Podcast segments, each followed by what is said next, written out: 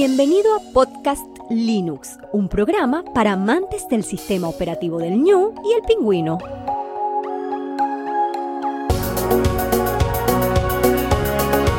El espacio sonoro para disfrutar del software libre.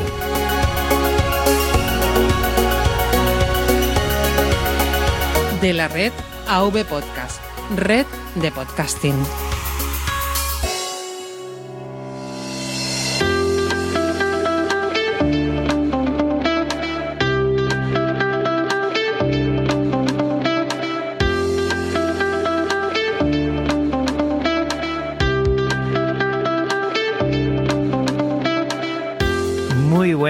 Amantes del software libre.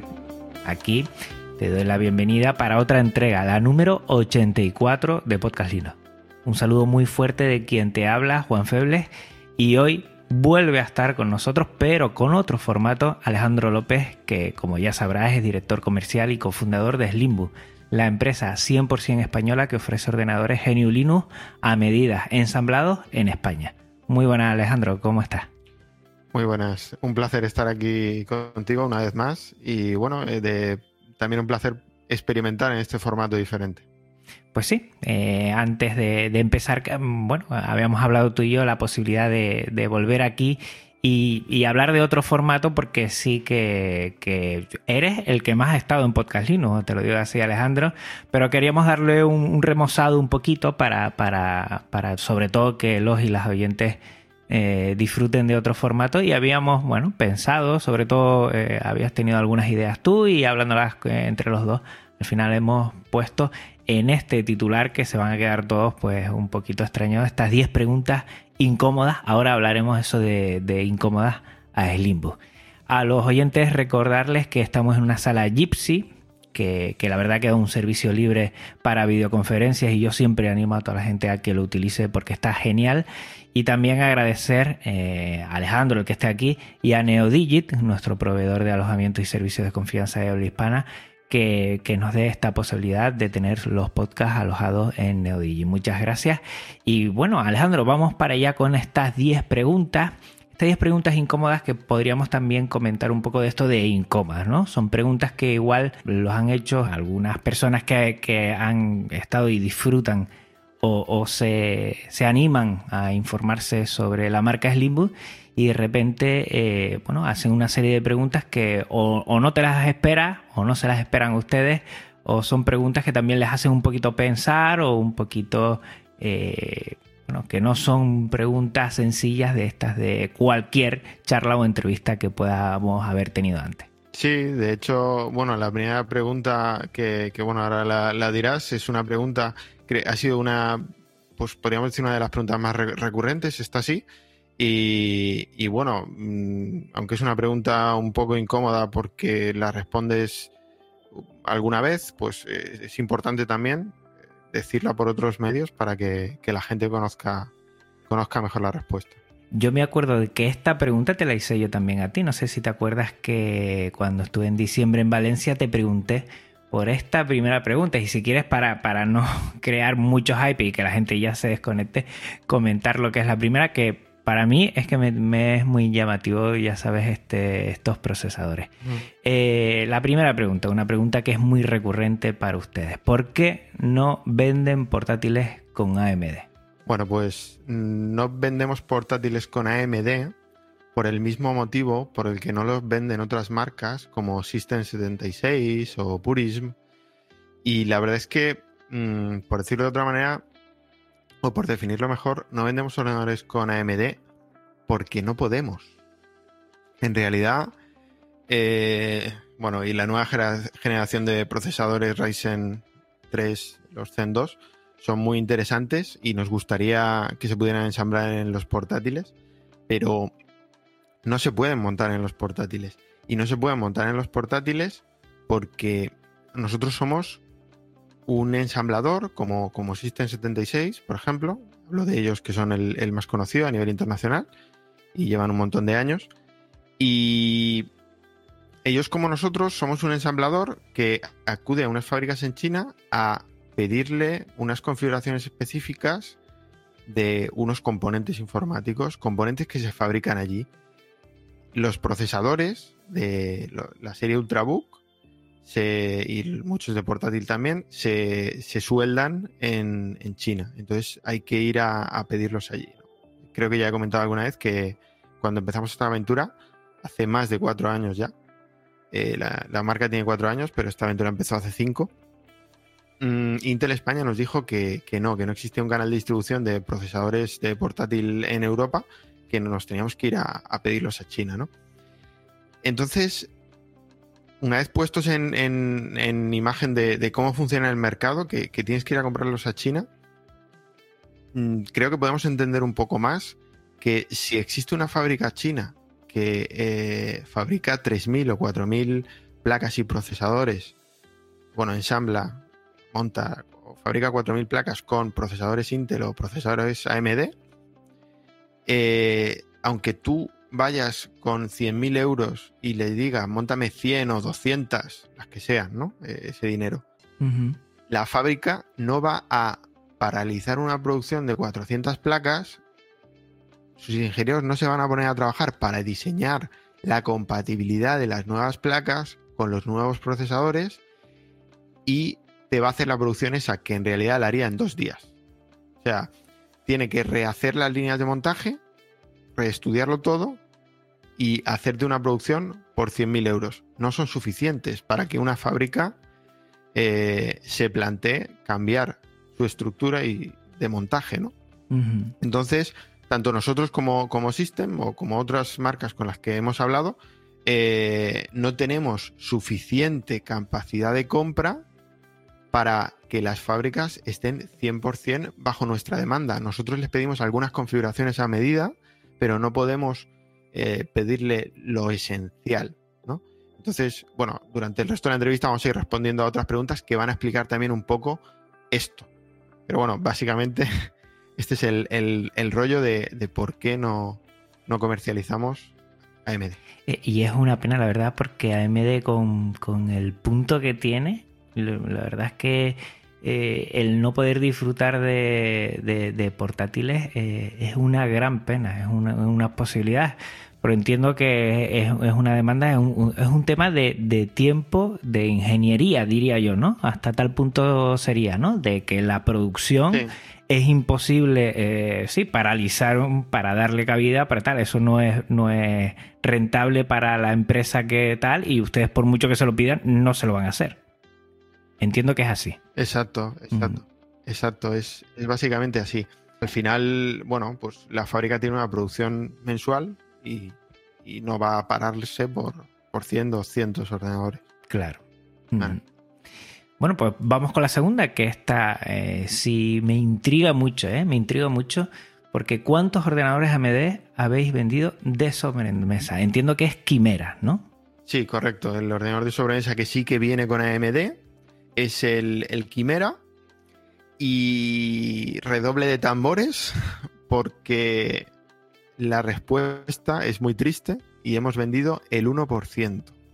El 1%. El 1% de los ordenadores Quimera son eh, AMD y el resto son todos Intel. Uh -huh. Entonces ahí es donde yo me llevo las manos a la cabeza y digo, ¿por qué cuando lanzamos el Quimera que ya teníamos preparado la versión AMD, lo que pasa es que la lanzamos dos semanas después. ¿Por qué nos llovieron las críticas por sacar un ordenador Intel cuando en realidad el mercado no está comprando AMD? Uh -huh. O sea, el, el, el, los clientes no nos están comprando AMD. Es un ordenador que, que, bueno, tiene sus configuraciones, sale más económico en algunas configuraciones que el Intel, la, la gran mayoría, pero no se está vendiendo. Entonces, ¿qué le pasa al mercado? ¿El mercado mm, quiere AMD de verdad? ¿O solo lo quieren algunos? No lo sé, yo pregunto, ¿eh? lanzo la pregunta al aire. ¿Solo quieren algunos que, que lo dicen varias veces, pero que en realidad luego no se convierten en consumidores de las marcas a las que ellos les piden que comercialicen esos ordenadores?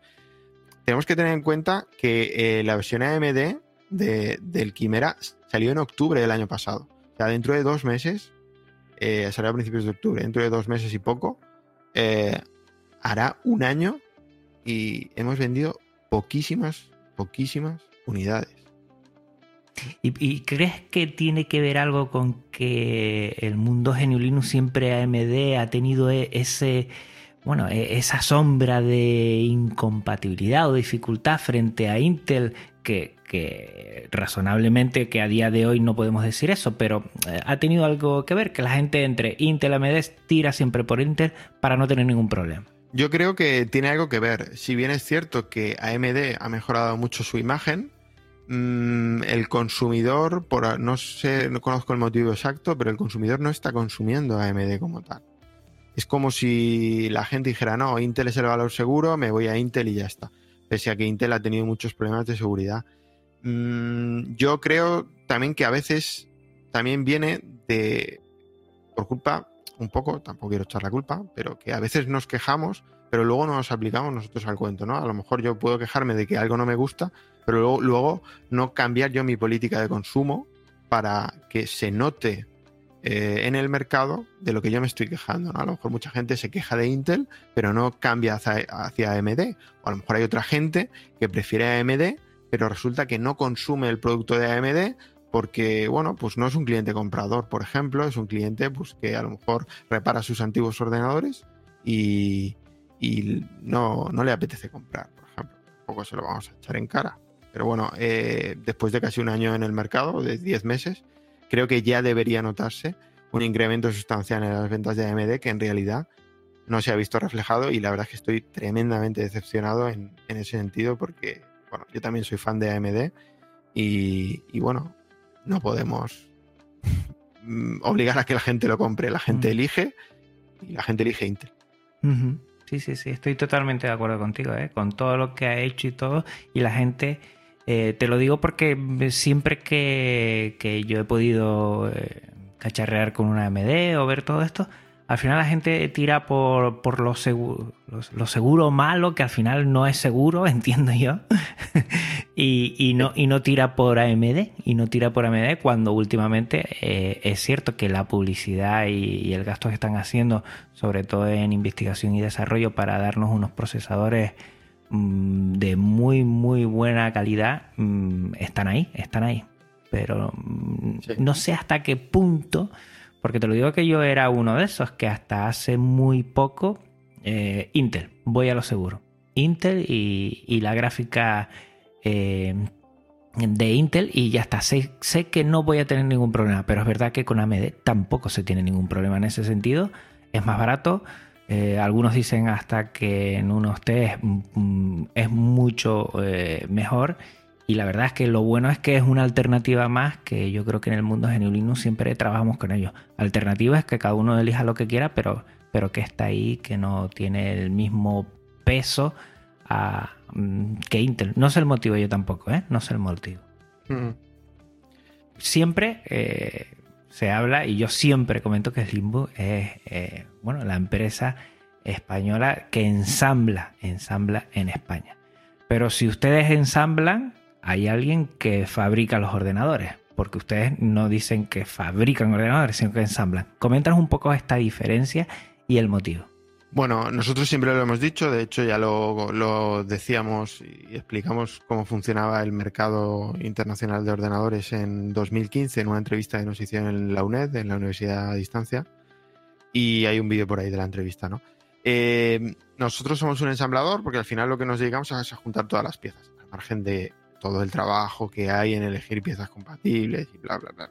Pero voy a centrarme en la responder la pregunta si no me voy a enrollar. Nosotros somos un, ensamblador que acude, como te decía al responder la primera pregunta, a China a pedirle a los fabricantes que fabrican las placas base y que sueldan los procesadores, eh, bueno, pues piezas, ¿no? Eh, suministro de, de, semi-ensamblados y de componentes que, que, nos permiten terminar de configurar o que nos permitan elegir algunas cosas. Nosotros no te voy a decir quién fabrica los ordenadores. Si tu pregunta es quién fabrica los ordenadores, eh, lo primero porque si yo te digo Chinlu Corporation, te quedas igual, ¿vale? y lo segundo, porque mm, creo que es más interesante que yo te diga que nuestros ordenadores los fabrica, eh, los hacen varias fábricas. Una de las fábricas es la misma que System 76. Otra de las fábricas es la misma que Purism, ¿vale? Entonces, nosotros eh, tenemos cuatro fabricantes que sabemos que, son fabricantes muy fiables y que, bueno, pues eh, nos han dado, además, durante estos cuatro años que llevamos de vida, eh, la oportunidad de, comercializar diferentes tipos de ordenadores con diferentes acabados. Al final, para que la gente lo entienda, mm, creo que todos conocemos las memorias Kingston. ¿Las conoces, Juan? Sí, claro, sí, sí. Sí, sí. Bueno, pues mira, eh, Kingston en la gran mayoría de su, gama de memorias RAM, no todas, pero en la gran mayoría, gama baja y gama media, eh, en realidad el fabricante es Micron. Micron no te sonará porque su nombre comercial es Crucial. Crucial lo conoces. Crucial sí, Micron no, la verdad. Vale, pues eh, el nombre comercial de Micron es Crucial. Micron es el fabricante que fabrica las memorias para Kingston. Kingston eh, no fabrica todas sus memorias, la gran mayoría las fabrica Crucial. El nombre comercial es Crucial, vamos a decir Crucial. Entonces, mm, el mercado del hardware muchas veces funciona, funciona así. Es como cuando dices, no, yo tengo una placa base, yo tengo una, una tarjeta gráfica eh, Gigabyte y pues eh, yo tengo una tarjeta gráfica Asus, pero bueno, las dos tienen el mismo chip, ¿no? Las dos tienen un chip Nvidia, por ejemplo, o un chip ATI, o bueno, AMD, perdón, ATI era antes.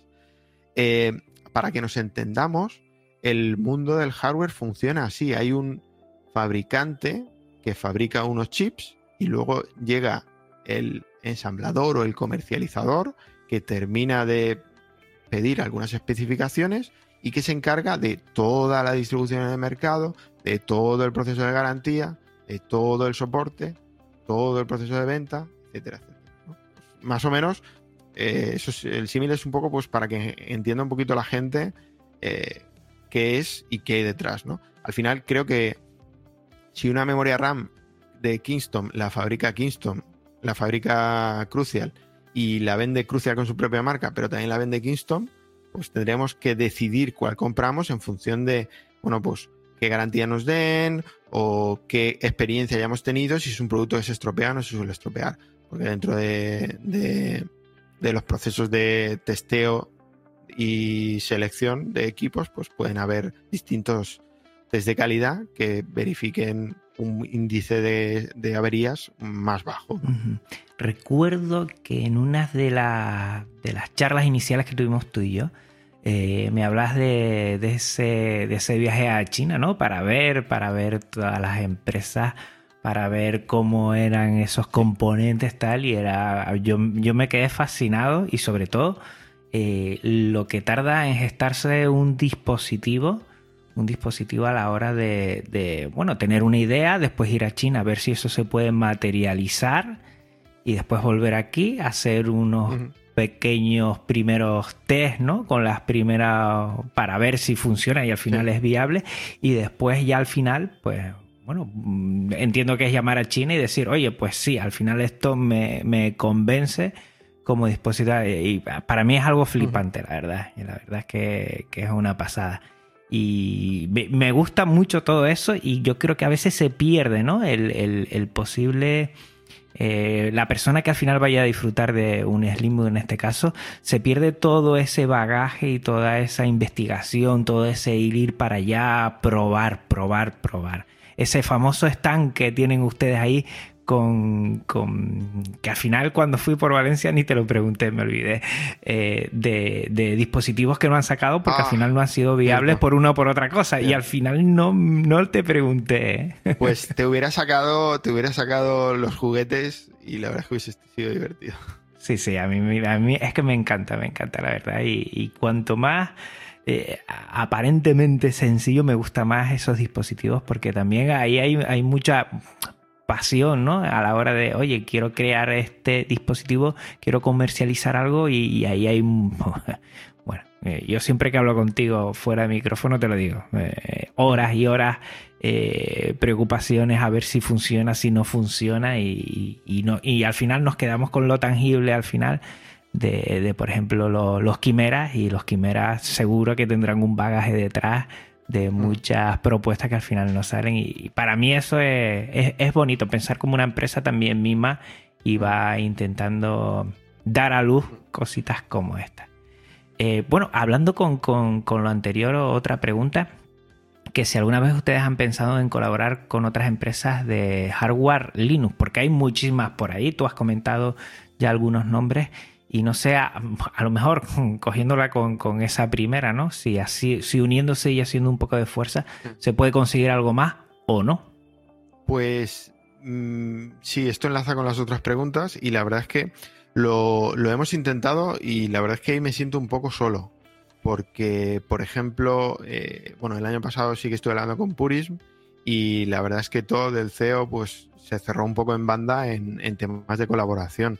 Yo siempre digo lo mismo, si somos más los que podemos comprar las fábricas, eh, tendremos más poder a la hora de pedirles personalizaciones y decisiones.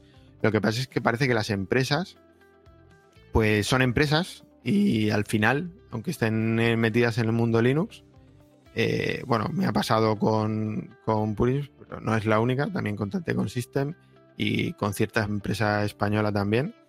Y parece que al final las empresas son empresas y aunque estemos metidos en el mundo de Linux, prima el secretismo entre empresas y, no han querido eh, colaborar. Entonces al final le toca a uno mismo, pues lo que tú dices, ¿no? El comprar hardware, investigar, viajar, lo que sea, y probar qué cosas van, qué cosas no van. Nosotros al final no hemos hecho, eh, no hemos cogido, por ejemplo, podíamos haber, cuando empezamos, podíamos haber dicho, bueno, conocemos al fabricante de System 76, vamos a vender justo lo mismo que ellos. No. O sea, nosotros hemos, nos hemos preocupado de sacar cosas nuevas, de investigar, de probar. De hecho, por ponerte un ejemplo, en julio del año pasado eh, empezamos a ir detrás del Pro X y en septiembre nos trajimos un dispositivo muy similar al Pro X que surgió en junio. O sea, si en julio empezamos a buscarlo y surgió en junio del año siguiente, estuvimos 11 meses para que naciera el Pro X. Y bueno, eso es más que un parto, la verdad. Pero bueno, no, nos alegramos mucho de, haber podido negociar, conseguir, pedirles cambios.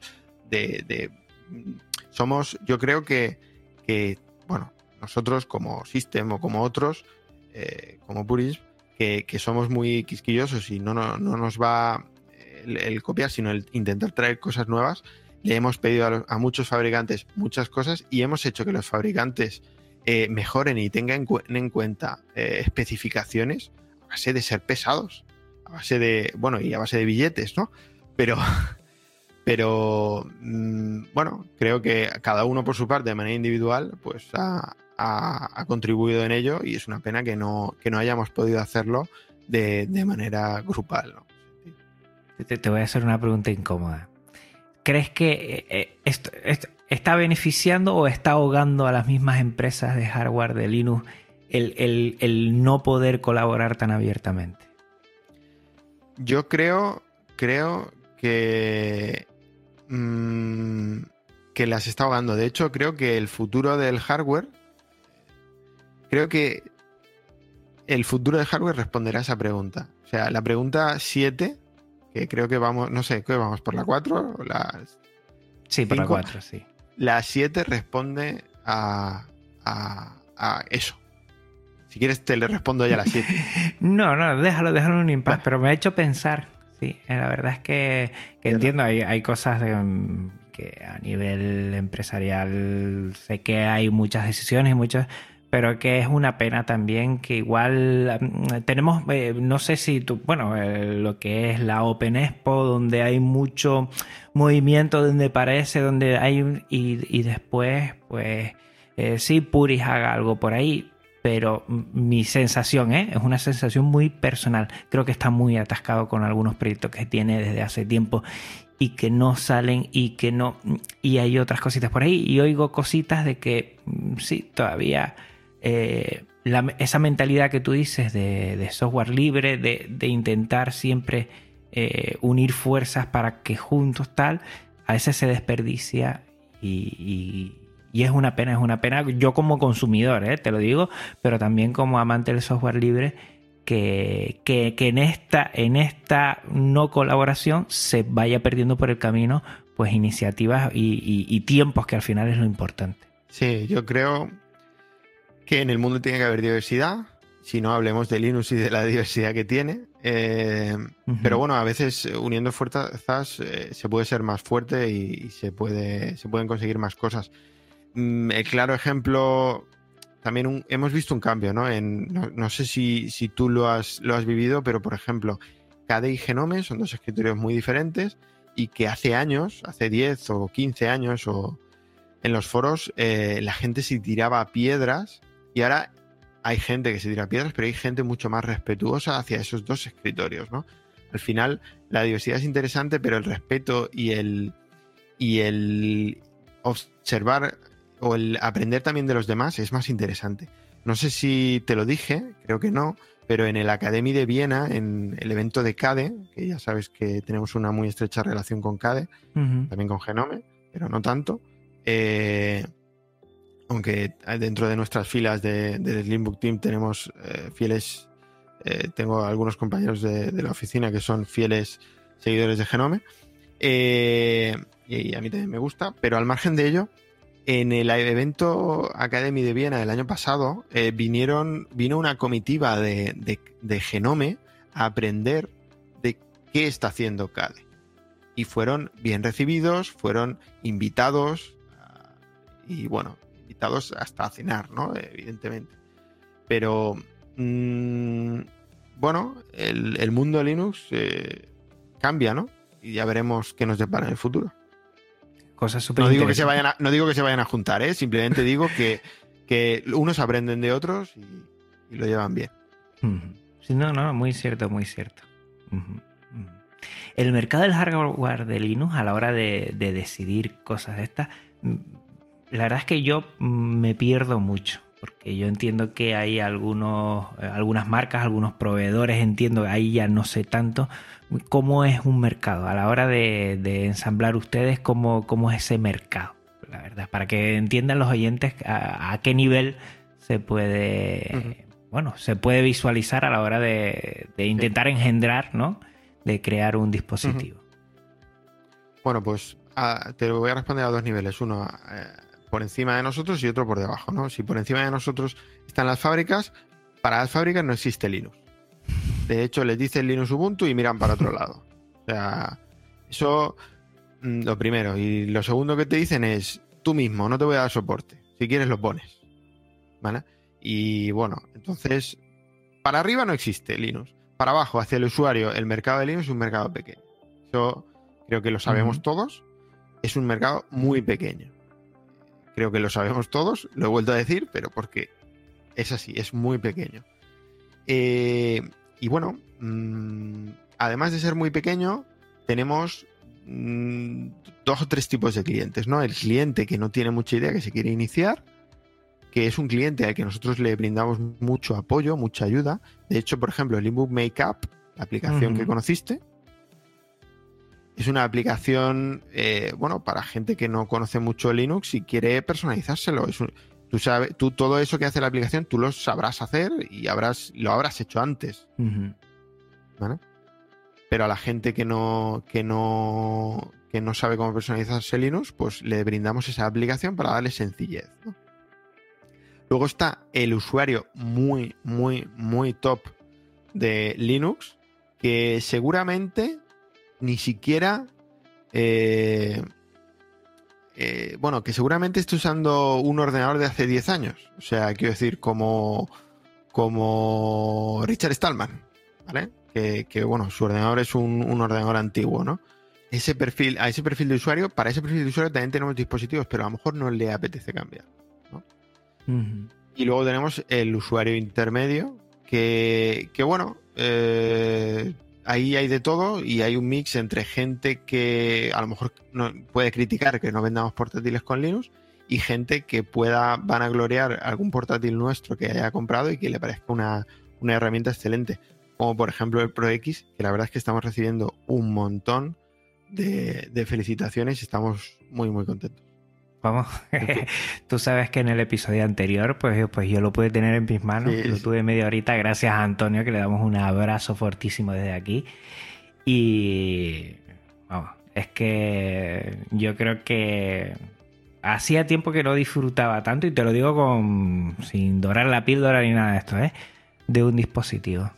Porque es que eh, con todo el, hype que crearon antes, eh, que hicieron, bueno, un, un, proyecto de, acercarnos al dispositivo mm, para mí fue perfecto.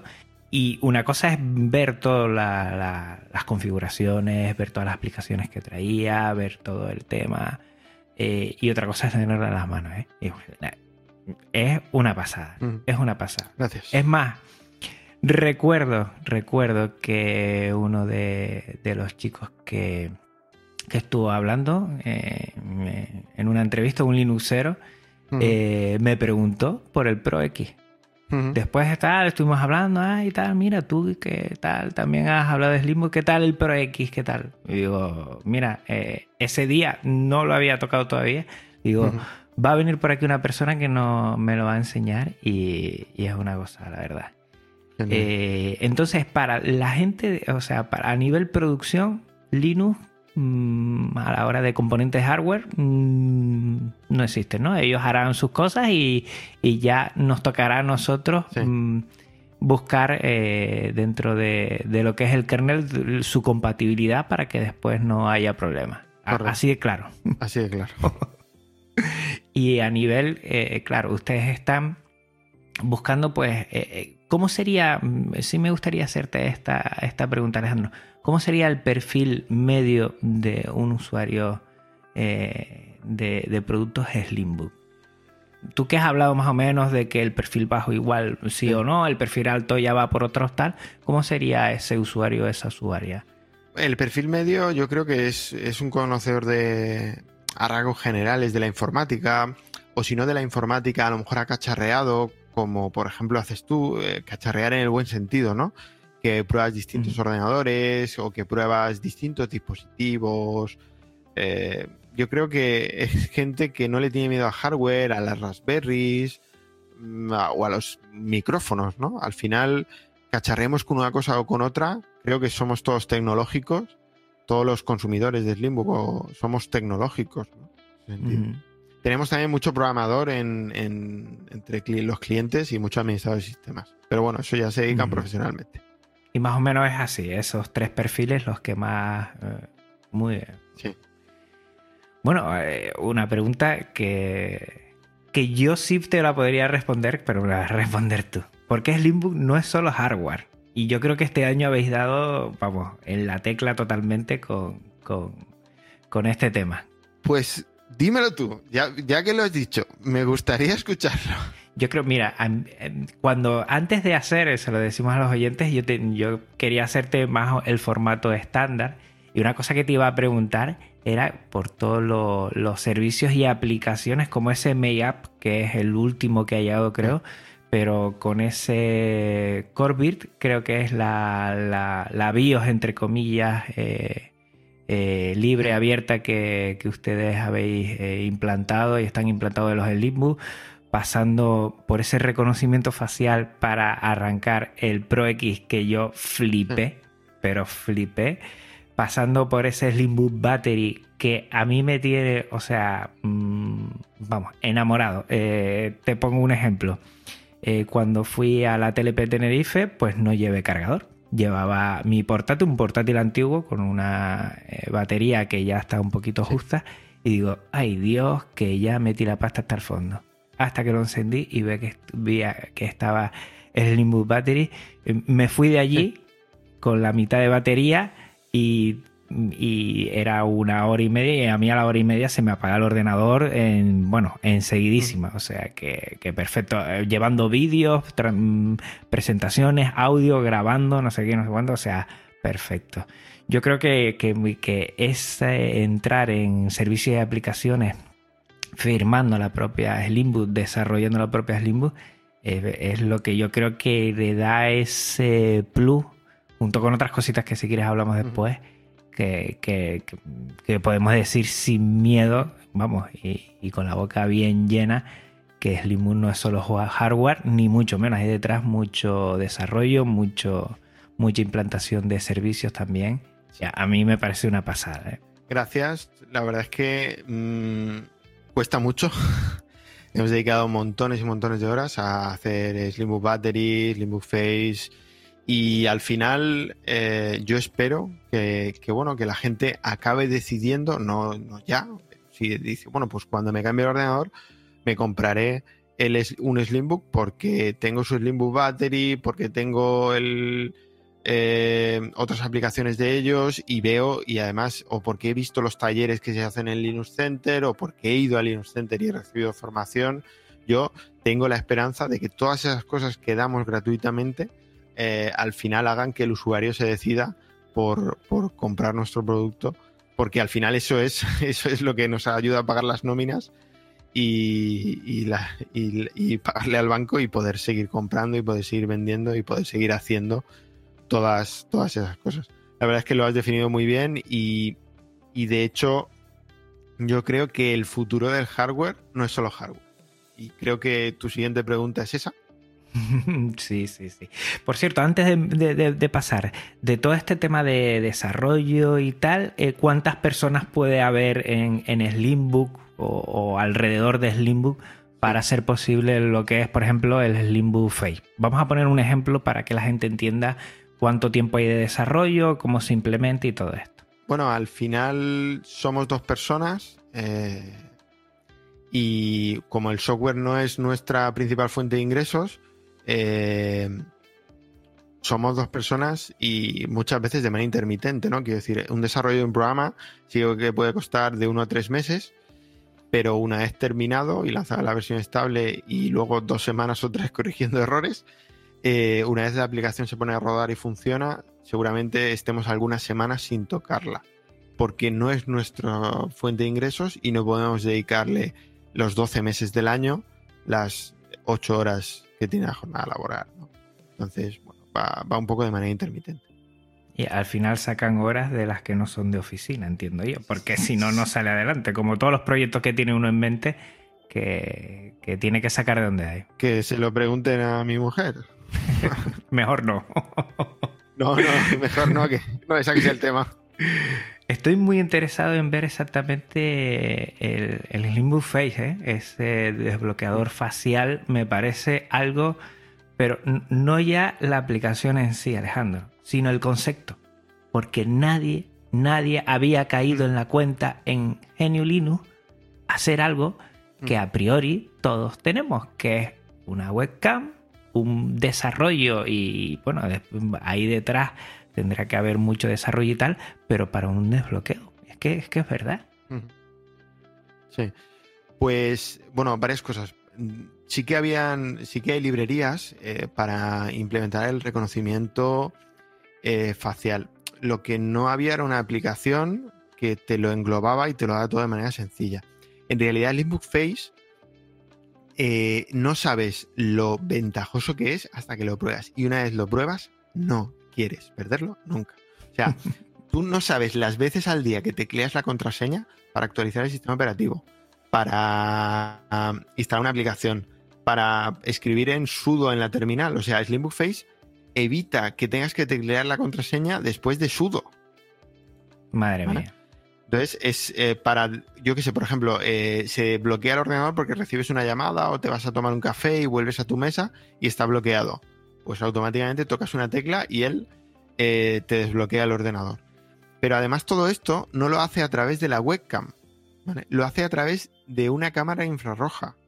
O sea, el Limbook Face funciona en el Pro X porque el Pro X tiene una cámara que es capaz de ser, volumétrica, o sea, de medir los volúmenes. O sea, si tú coges, te haces una foto con tu webcam para estar a la misma distancia del ordenador, la imprimes y intentas desbloquear con esa foto tuya tu ordenador, no vas a poder desbloquearlo porque la foto es plana.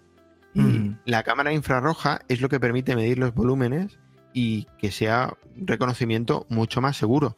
De hecho, Ahora yo le pregunto a la gente, hay gente que dice, no, pero no será del todo seguro. Y dice, bueno, no puede ser 100% seguro, pero ¿es seguro que teclees tu contraseña en el aeropuerto que hay cámaras de seguridad, en una biblioteca que hay cámaras de seguridad, en una universidad que hay cámaras de seguridad? O sea, la gente que puede estar mirando por la cámara de seguridad eh, o bueno, o en un avión, el, el que está sentado a tu lado que te ve teclear la contraseña, mm, quiero decir, no, con el Limbo Face no te va a ver teclear la contraseña. Estás mucho más seguro de las miradas furtivas eh, porque, bueno, ven tu cara, pero no pueden reproducirla, ni siquiera imprimirla. No van a poder desbloquear el ordenador. Es una pasada, es una pasada. Es una pasada Mm. porque yo, por, por lo menos con el Slimbook Pro X, mm, cuando iban poniendo todas las, las posibles aplicaciones, ¿no? mostrándolas un poquito, va a Mm. tener algo como esto, como aquello, va a tener. Y, y lo bueno es que, por lo menos yo me sentí que a los amantes del software libre nos hicieron soñar con cosas que no teníamos hasta, hasta ese momento. Y yo creo que eso es lo grande de, de Slimbook. Ustedes tienen sueños y lo hacen realidad y después nosotros disfrutamos de, de ese mirar alto, ¿no? No mirar y quedarse en lo cercano, sino intentar a veces pues, pues ir un poco más allá. Para mí eso es lo fundamental. Me alegro y te digo, cuando en la oficina suena tenemos que hacerlo, ese tipo de frase implica meses de trabajo. tenemos que hacerlo porque nadie lo ha hecho antes. Pero lo cogemos con muchas ganas, aunque implique meses de trabajo. Y de hecho el Pro X lo lanzamos junto justo antes de ir a la Open Expo. Y nosotros llevamos idea de lanzarlo aproximadamente un mes después o por ahí, pero en vistas de que no podíamos ir a la Open Expo y no llevarlo nuevo, pues nos hizo esforzarnos mucho más, trabajar mucho más de sprint y llegar a tiempo con, con el Pro X y con el Slimbook Face y con todas las cosas ya preparadas y probadas. Qué bueno. Alejandro, ¿qué esperas del futuro del hardware en relación a, a Linux? Bueno, la verdad es que no- nunca se me ha dado muy bien adivinar, eh, pero mm, el hardware, mm, creo que creo que recuerdas que me preguntaste, no sé si en la primera entrevista, si íbamos a ca- sacar algún algún ordenador con pantalla táctil, porque estaban de moda. No sé si recuerdas Mm. que, que se pusieron de moda. Sí, sí, sí, sí. Mm, yo creo que, creo que te dije que, que a priori no, que no estaría mal, pero que además las pantallas se ensuciaban mucho. A mí nunca se me ha dado muy bien adivinar, pero no es un tipo de, de hardware que, por el que yo haya creído mucho nunca, ¿no? Al final, cuando hoy en día alguien se va a comprar un portátil, si la pantalla es táctil o no, no es lo más importante para la gran mayoría de los usuarios. Porque al final la, la acabas llenando de huellas y, y bueno, no es, eres más rápido tocando la pantalla que, que a lo mejor con un atajo de teclado, ¿no? Entonces, mm, el futuro del hardware, yo creo que nos va a dar más potencia, eso seguro, no hace falta ser muy, muy adivino para ello. Pero creo que además va a ir rodeado de servicios. O sea, que todas aquellas empresas que, mm, que se dediquen solo al hierro no tienen futuro. Porque yo creo que Linux es un mercado muy interesante para las pequeñas empresas, pero que también lo va a ser para las grandes compañías. Yo creo que Asus, Dell, llega- llegará un día en el que dentro de, bueno, no sé, dos años, cinco años, no sabemos cuándo, eh, apostarán muy fuerte por Linux y los que, aquellos a los que puedan barrer, se los barrerán. Entonces, nosotros hace ya mucho tiempo que estamos apostando por, no solo por el hardware, sino por todo lo que hay alrededor y creo que ello hace que la gente lo valore y hace que el usuario diga, no, es que Slimbook me da mucho más. ¿No? Y entonces yo elijo Slimbook porque hace más por Linux. Como Linux Center o como cualquier otro de los programas que tenemos. Y la siguiente pregunta, pero me vas a dejar antes hacer una reflexión, ¿no? ¿Qué esperas del futuro de Slimbook? Antes vamos a hacer una reflexión. Ahora el programa de hoy estamos mm, saldrá en agosto. En septiembre, no sé tú, yo como soy maestro, pues mi, mi año más o menos es más de septiembre a septiembre que de enero a enero, el mío por lo menos, que empiece. Si hacemos un, un barrido para antes de ver el futuro, vamos a ver el, el- el presente o pasado en este año que ha ocurrido de septiembre a septiembre y eh, si me equivoco, eh, rectifíqueme. Eh, en septiembre, octubre creo que sacaron los Quimera, ¿verdad? Sí. Después del Quimera, ¿cuál fue? El Eclipse. el eclipse que fue en Diciembre. diciembre, que lo tuvimos aquí en Podcast Linux. Después pasamos a qué mes? Creo que el cero salió sin pena ni gloria. Eh. No recuerdo el mes. Y diré, Pero, pero antes salieron las, las segundas versiones de algunos, ¿no? Pues ahora mismo creo que no. No, no, o, o- o me estás pillando. Mm, Pues ahora no sé yo si algún... eh, pues tendría que mirarlo. creo- Pero yo sé que antes del cero, eh, alguna versión... Bueno, sacaron el, el Pro, Eh, bueno, el Pro 2. el Pro 2 ya estaba. Fue antes que Sí, fue. ¿Cómo se llama? Sacamos el Apolo. El Apolo, claro, claro. poquito antes el sobremesa este todo de aluminio que la verdad es que eh, cuando lo ves es espectacularmente bonito al margen de similitudes y bueno renovamos los pro eh, porque ya teníamos eh, preparado muy preparado el pro X y entonces los pro se renovaron para llamarse pro base El Pro 2 aquí yo lo tengo en abril. ¿Puede ser? No, perdón, perdón, perdón. no sería abril del del, año, anterior, es verdad, ese no entraría, perdón, perdón, perdón. Estaba yo equivocado. Exacto. El Pro base, el 14, sí. Correcto. Y después tenemos a la joya, la corona de hace poquito, que es el Pro X. Entonces, con todo ese pasado de un año solo, de los cinco que llevan, ¿eh? un, un año gestando y esos cuatro años que han estado, en esos cinco años, ahora, ahora, ahora es la pregunta, ¿no? Para que entiendan los oyentes y las oyentes de dónde venimos este último año, porque no han parado es que no han parado.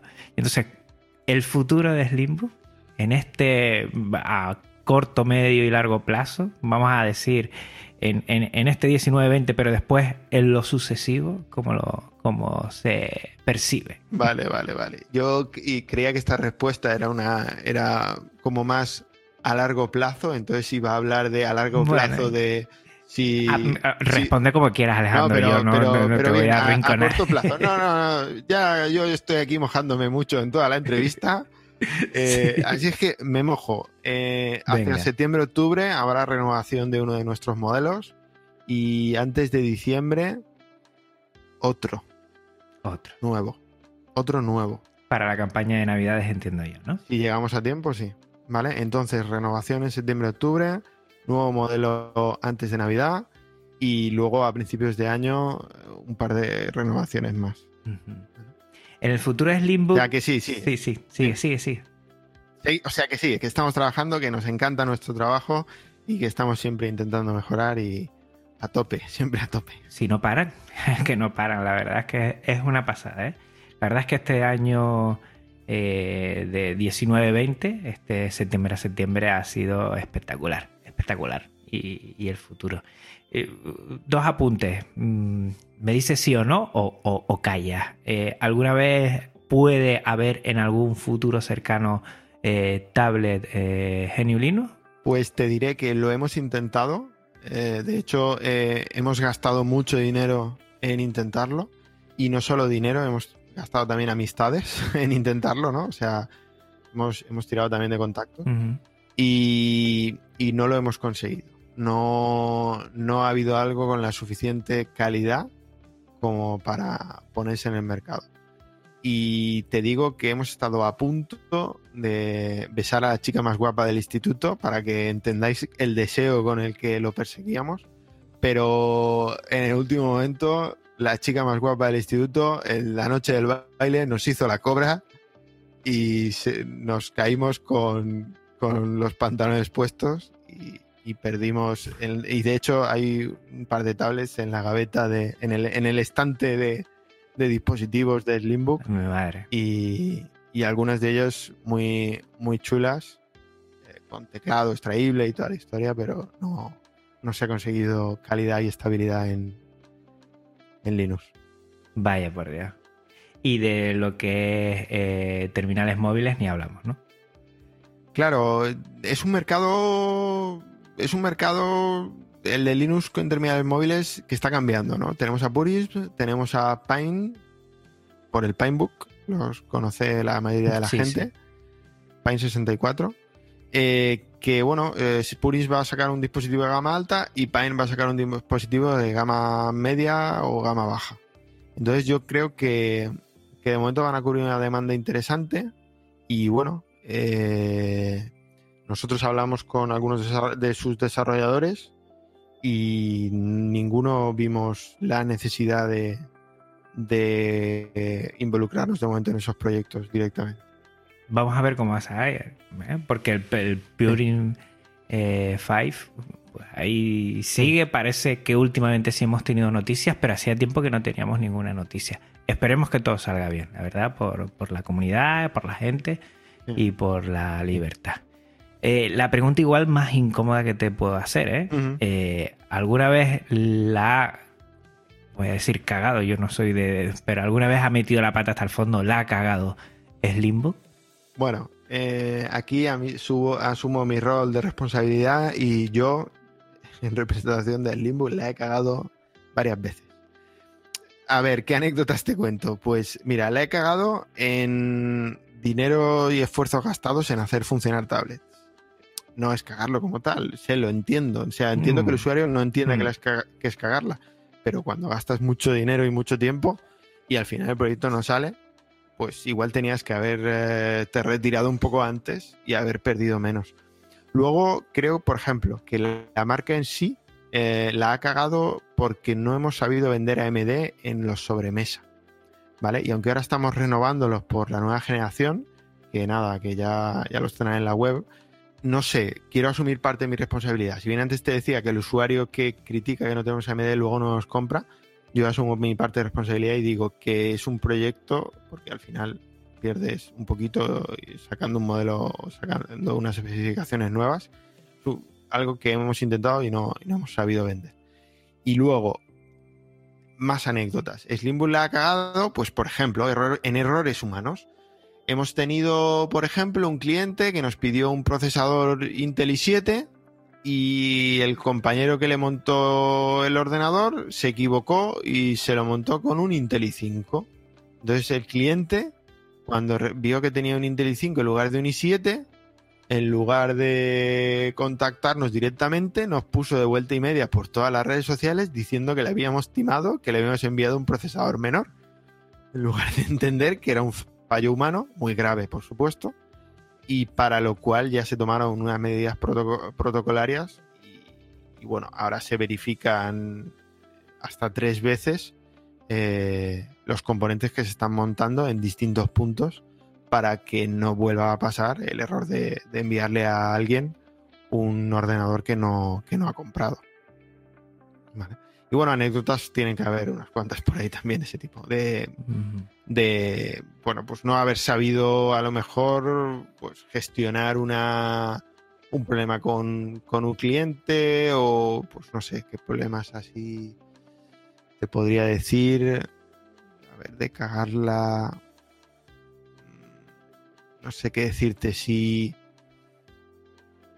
Porque bueno, en temas de garantía son bastante rápidos, entonces a veces algún cliente se ha quejado porque hemos tardado tres o cuatro días en repararle el equipo cinco días en lugar de uno o dos, pero no, no ha sido del todo cagarla, ha sido pues un sobrecarga de trabajo esa semana y hemos tardado cinco días en lugar de un día o dos.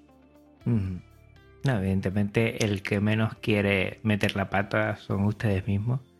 Y, y, uno, todos los que tengamos, somos todos, yo creo que tengamos alguna responsabilidad, sabemos que, asumir que el fallo, pues, oye, no es, no es grato y lo que uno intenta cuando hace algo con cariño es bueno, buscar esa excelencia. En mi colegio se habla así, ¿no? Buscando la excelencia para que sobre todo eh, pues, todos estemos contentos y, muchas veces ya nos gustaría eh, poder solventar algunas cosas de forma más rápida o que no hubieran problemas, pero problemas siempre va a haber y eh, la forma de gestionarla es la que diferencia pues, una cosa de otra.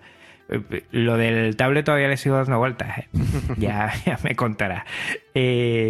yo creo que, sobre todo, mm, una, cosa que sí me preguntan a veces, que, ya les gustaría a ustedes dar, a la hora de, dar dispositivos a ensamblar, a veces tienen dificultades en, tiempo. O sea, una persona que llame a Limbo hoy, hoy no va a tener un, dispositivo igual porque habrá que ensamblarlo, evidentemente, y pasar esas comprobaciones que tú has comentado y todo esto, ¿no?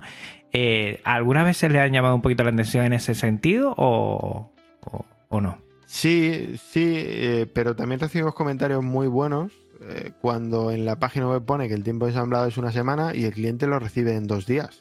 O sea, la verdad es que hemos sido muy demasiado prudentes en la información de los tiempos de ensamblado de la página web. Por norma general, eh, somos mucho más rápidos de lo que indica la página web. Pero bueno, también ha habido alguna vez que se ha retrasado alguna importación, suministro alguna pieza y hemos ido un poco más tarde. Mm, ¿Es un aspecto a mejorar? Sí, lo es. Pero tampoco, bueno, también hay clientes muy contentos porque en lugar de una semana reciben el equipo en dos días. Mm, mm.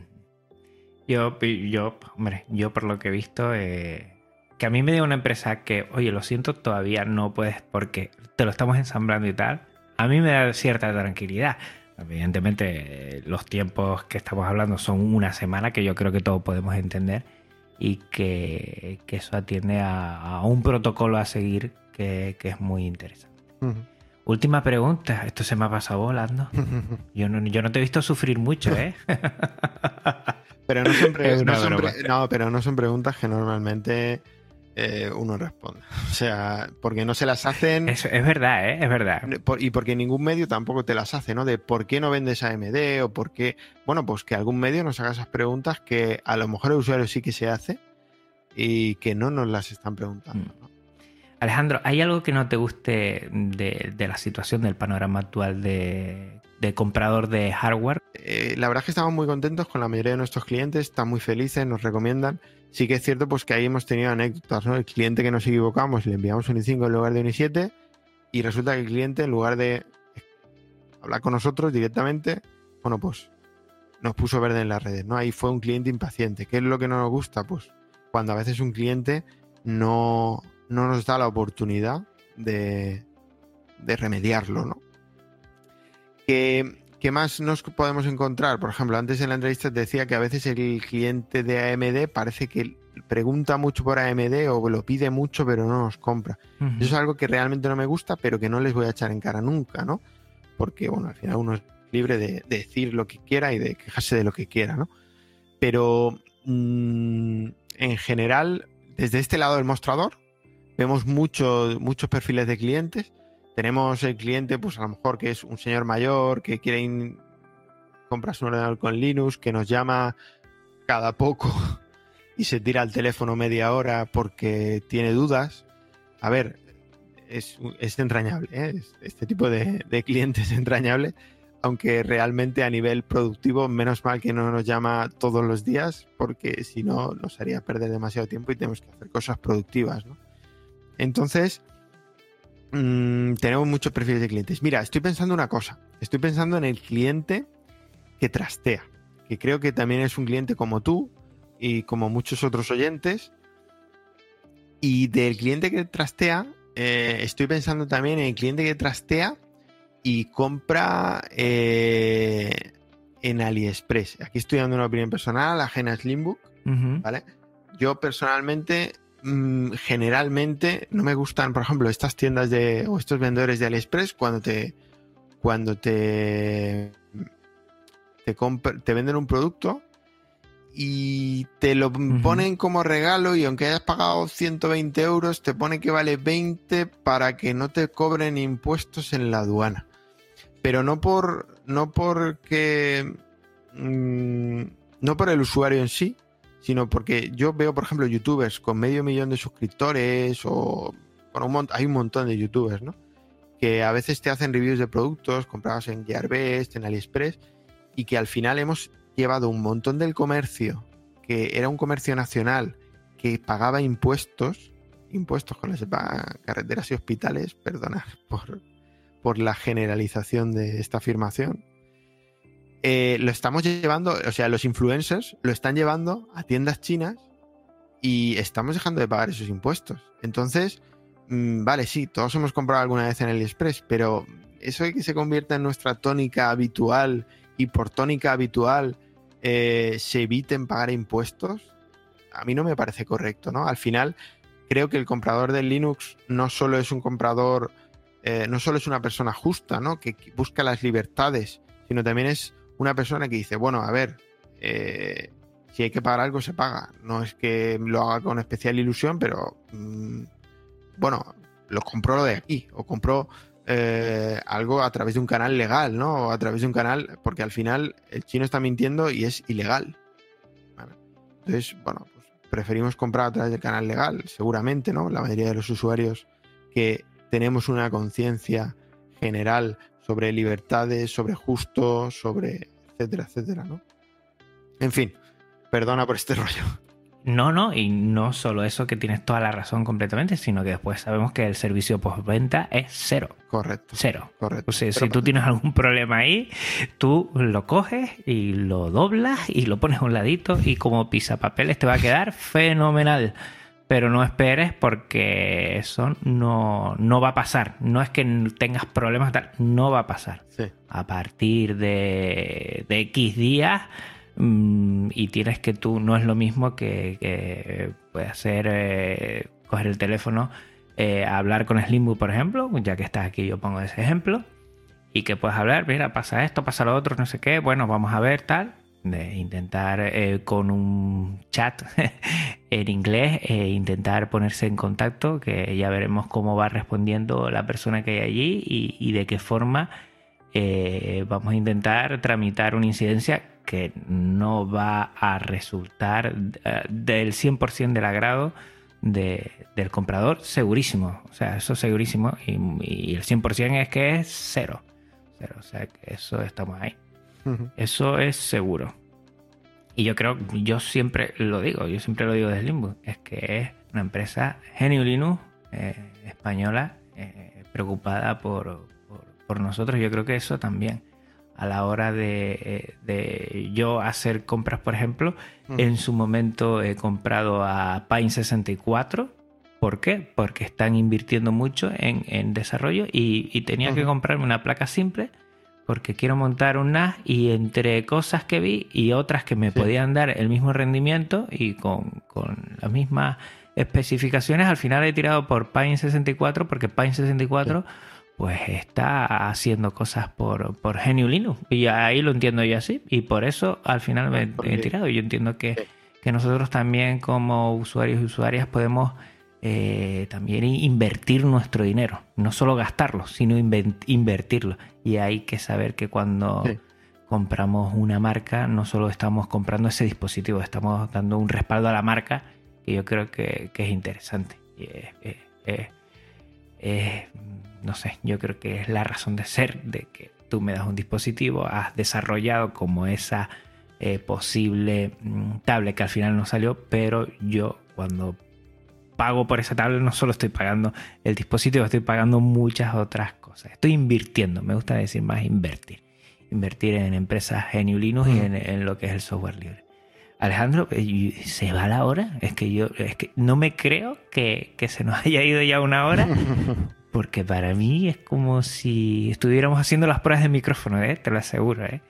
Y sobre todo, yo cada día estoy más tranquilo haciendo las entrevistas, eso se nota. Vamos. Pero también veo que, tanto tú como, como todos los que van pasando por aquí, hay un, no sé, hay una tranquilidad, es una charla, no es una entrevista ni mucho menos. El, amor está en el aire. no, eh, sí, tiene, tiene razón, es, es, una charla y yo estoy muy cómodo. Recuerdo la primera entrevista que, me hiciste, recuerdo los problemas técnicos, recuerdo que estaba muy nervioso, pese a, bueno, pues porque hablaba en representación de, un proyecto al que quiero mucho, que es Slimbook, y eso me ponía muy nervioso. Eh, pero, pero no, eh, eres un amigo en la distancia y nos hemos, hemos tenido la oportunidad de, conocernos y seguro que tenemos la oportunidad de, volver a vernos.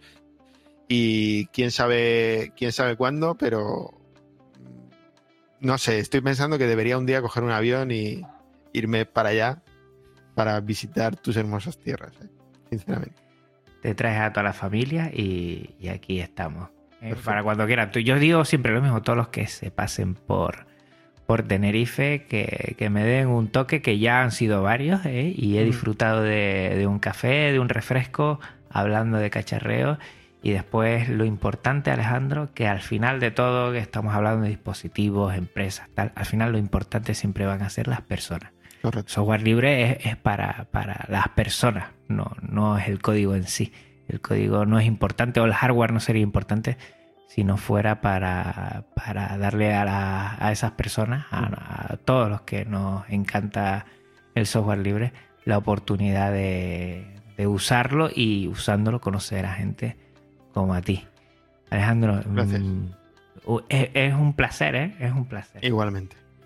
Espero que, que siga así de fuerte, eh, teniendo, teniendo esas ganas siempre de, innovar. Y lo dije a la mitad de, esta charla y, como final me gustaría decir, eh, gracias por, por, hacernos soñar a los linuxeros y linuxeras en, tener dispositivos con, con componentes y, con, aplicaciones y servicios que hacía un tiempo pues no podríamos ni imaginar. Es que es una gozada. Gracias a ti y a todos los oyentes y a todos los clientes que nos han permitido llegar donde hemos llegado en estos cuatro años y efectivamente, mientras nos lo sigan permitiendo, nos sigan comprando y sigan apostando por nosotros, nosotros vamos a devolverles eh, su inversión o su compra a la comunidad GNU Linux con dispositivos, con hardware, con Linux Center y con, con mucho más Linux. Gracias. Pues a seguir así, un abrazo fortísimo y nada esta, ya sabes que es tu casa. Eres la persona que más ha venido por Podcast Linux y, estoy muy orgulloso de ello, de que te pases de vez en cuando por aquí y hablemos. Gracias, muchas gracias. Pues bueno, pues hasta aquí el episodio de hoy y como saben ya a partir de, hace dos episodios ya no les doy eh, la parafernalia de contactos ni nada de esto. Recuerdas que puedes contactar conmigo de muchísimas formas y pásate por las notas del programa para saberlas. Gracias por tu tiempo, tu escucha y atención. Nos vemos en 15 días por aquí. Hasta otra Linuxero, hasta otra Linuxera. Un abrazo, como siempre, muy, muy, muy fuerte. También para ti, Alejandro. Un abrazo. Gracias. Otro para ti. Chao. Podcast Linux, el espacio sonoro para disfrutar de GNU Linux el espacio sonoro para disfrutar del software libre. De la red AV Podcast, red de podcasting.